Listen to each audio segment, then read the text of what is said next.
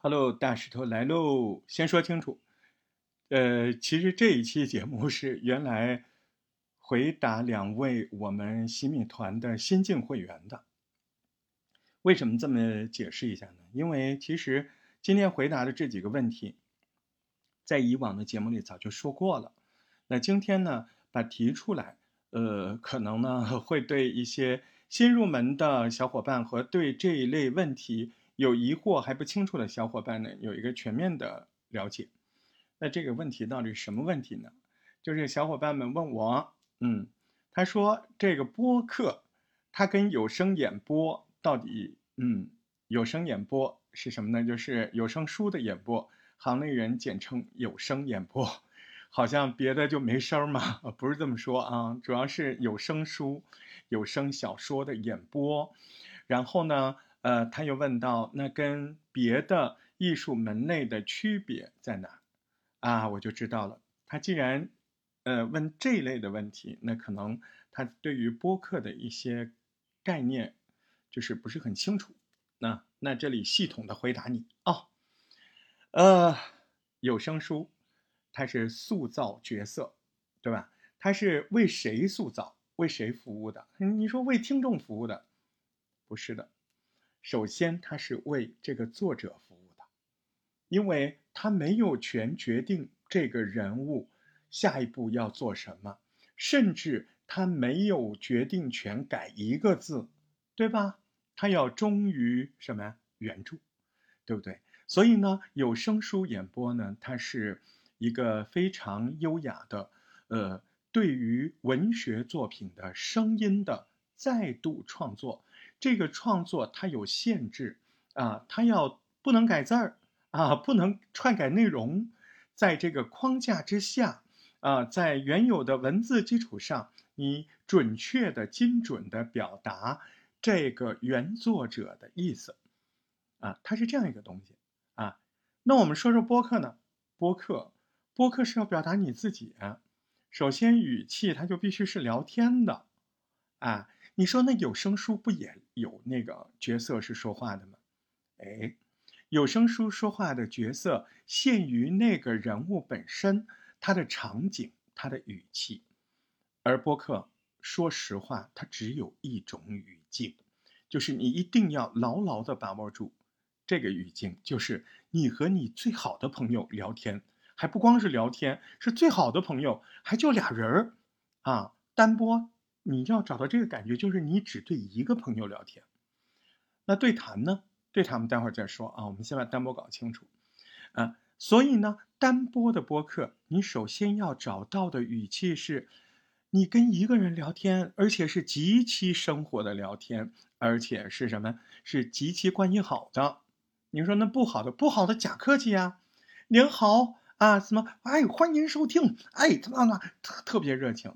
嗯。那个就像广播了，对不对？它没有私密感，那播客它是 不不那么生分，哎，也不会故作热情，呃，也不像脱口秀那样一定要在一个语境里，呃，那个语境里不，播客没得选，播客只有一个语境，就是私下聊天、生活聊天、真实场景，而且是跟你特别熟的人，没得选哦，这就是典型的，就是。单人播客，这样听起来会有什么？会很有疗愈感、养成感。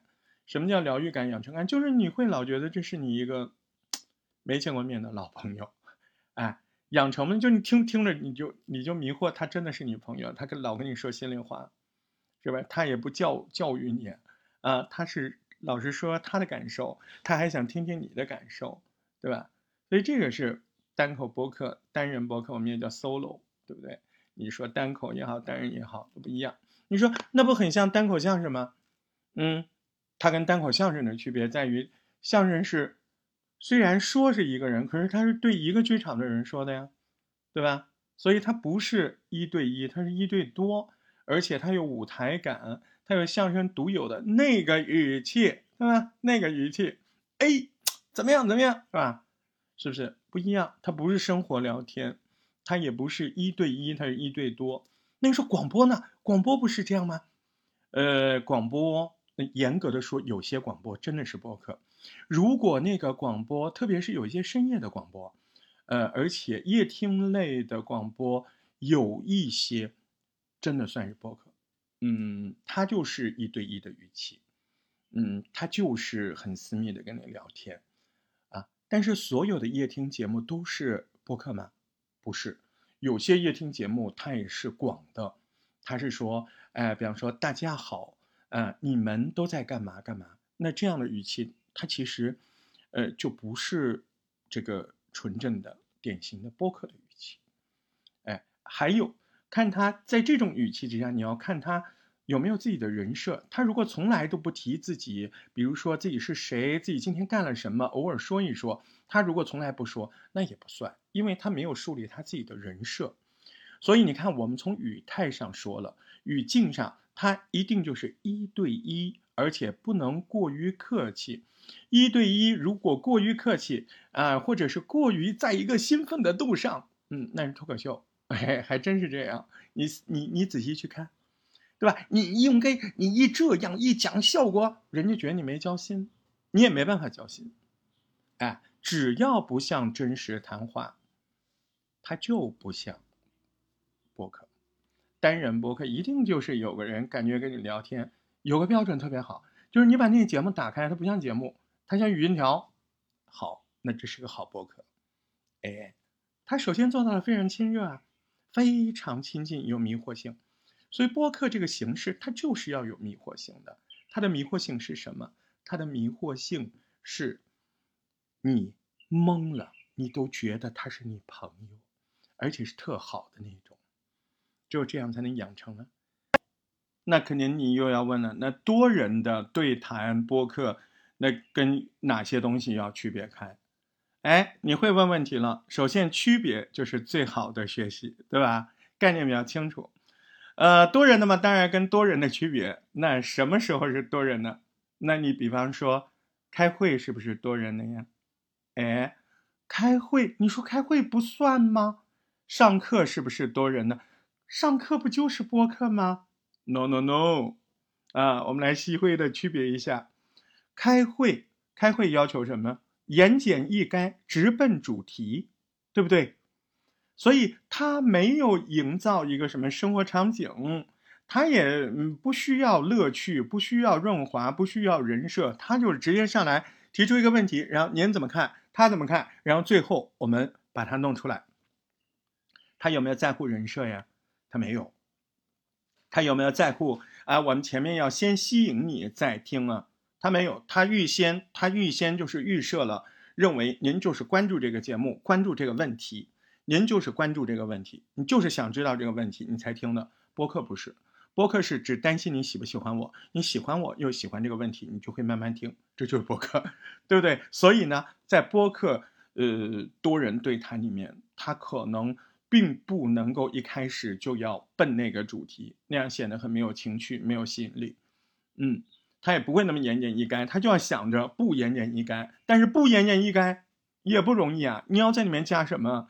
你要时时刻刻的几分钟加一个什么有趣的内容，几分钟加一个小俏皮话，反正各种点你要安在里面呢，才会使你不干呐。哎，人家常说，哎呦，这个节目好，这个很干啊，干货满满。嗯，那个不是节目，那个是个课件，只有课件才会干货满满。干货满满的好处是什么？坏处是什么？干货满满的好处是针对喜欢和追究这个问题的，他本来就是对这个问题的答案很有要求，那么当然干货好了。可是，大部分人他可能不追求你这个吧，你得培养吧，对不对？所以播客节目更。着重于什么呢？就是我对那问题还好，啊，不讨厌，但是我也没有那么多兴趣。但是，哎，我就趁你觉得我好玩儿我们聊的有趣，把你带进来，把你给教育了，呃，或者说，呃，深刻一点，把你给洗脑了，哎，或者把你概念给纠正过来了，对吧？所以你看，这就是跟上课的区别。那你可不可以用播客上课？可以。那你就要注意你上课的风趣度，你就不能那么干，你得有故事，你得有乐趣，你得有派儿、有扣、有坑，有这些东西把它勾住，对吧？嗯，那你说呃，那我知道跟会议的区别了啊，所以播客是要有情趣的，有生活对话感的。嗯，对。那播客跟这个直播有什么区别？哎呦，播客跟直播的区别可大了去了。你直播不能重来呀。虽然有的时候有些人他其实有一些经验的话，他会在直播室里录。你听好，我只说了录啊，录第一遍。为什么说叫第一遍？因为直播里可能有很多东西你没有办法做到完美啊。嗯，如果是直播的时候，嗯，跟你的这个来宾，你之前有开过会，说我们待会儿在直播里要说什说什么，那还要好一点，就等于大家顺了一遍提纲，对吧？如果你根本就没有跟人家这个，那你就是直播啊。首先，直播跟播客的第一个区别。是在于我们预先有没有精准的设计每个环节，啊，没有那就是直播，有那就是播客啦，啊，等于说我不是一个精细的播客。你说啊，都设计了还不是个精细的播客？对，因为你可能没有重来过，因为你可能没有一遍一遍的把一个开头录五遍，然后每一遍跟你的对手商量，哎，这样行吗？啊，那样行吗？可以了是吧？那我们开始录中间，而不是一气就录完了再重新录，那不是？你看这区别大了吧？嗯，你说那我每遍要说话一样吗？不必一样。嗯，那什么一样的？顺序一样，任务一样。顺序一样，我懂理解，就是先我们先聊什么？比方我们先聊衣服，后聊裤子，再聊鞋子，对吧？那你说任务一样什么意思？任务一样嘛，你要知道的啦。比如说我们先规定好，我们谈衣服多一点儿。多聊一点儿，就分量啊，侧重。比方谈鞋，我们后面就是随便说一下。你看轻重是不是提前要规定好啊？还有我们在这个谈衣服的里面，我们希望它能够有偏搞笑一点，还是偏沉重一点？你事先是不是要有讨论呢？现在你明白了吧？所以播客他对他的每一段谈话的具体文字没有要求，但是他的对他的内容指向，甚至是风格导向。都有严格的、认真的、精细的啊推演啊斟酌啊，然后重新录，哎，你说这不是跟拍电影一样吗？您说对了啊，很多首首天花板级的对谈，呃，他们一个开头，那真的跟张艺谋拍电影。来，再来一遍，刚才那个谁抢话了啊？来，好，别急，别急啊，我们今天下午就录这个头啊，来，开始啊，走起。人家是这么录的，你以为跟直播一样随便弄一下？你玩玩吧，当然可以那么弄了。你现在就明白了为什么人家那种天花板级别的团队，嗯，一一一个节目一个多小时，你听了就怎么那么好听，怎么那么顺畅？你以为，哎呦，这些人语言能力太好了，语言能力是好，但人家主理人的严格要求和反复录制的精神更值得你学习。你说啊，还有反复录制？对，您今天终于明白了吧？所以，播客的生活谈话节目的流畅度、愉悦度，都是播客人孜孜不倦，呃，然后非常认真的磨练演算得到的结果。OK，现在对播客和其他门类的声音艺术的区别清楚了吗？不清楚来找我，到群里来问我，大石头全拼八幺八就能找到我了。大大石石头头八幺八，啊。哪个？就那个能发朋友圈的那个，对吧？不能说。好，再见。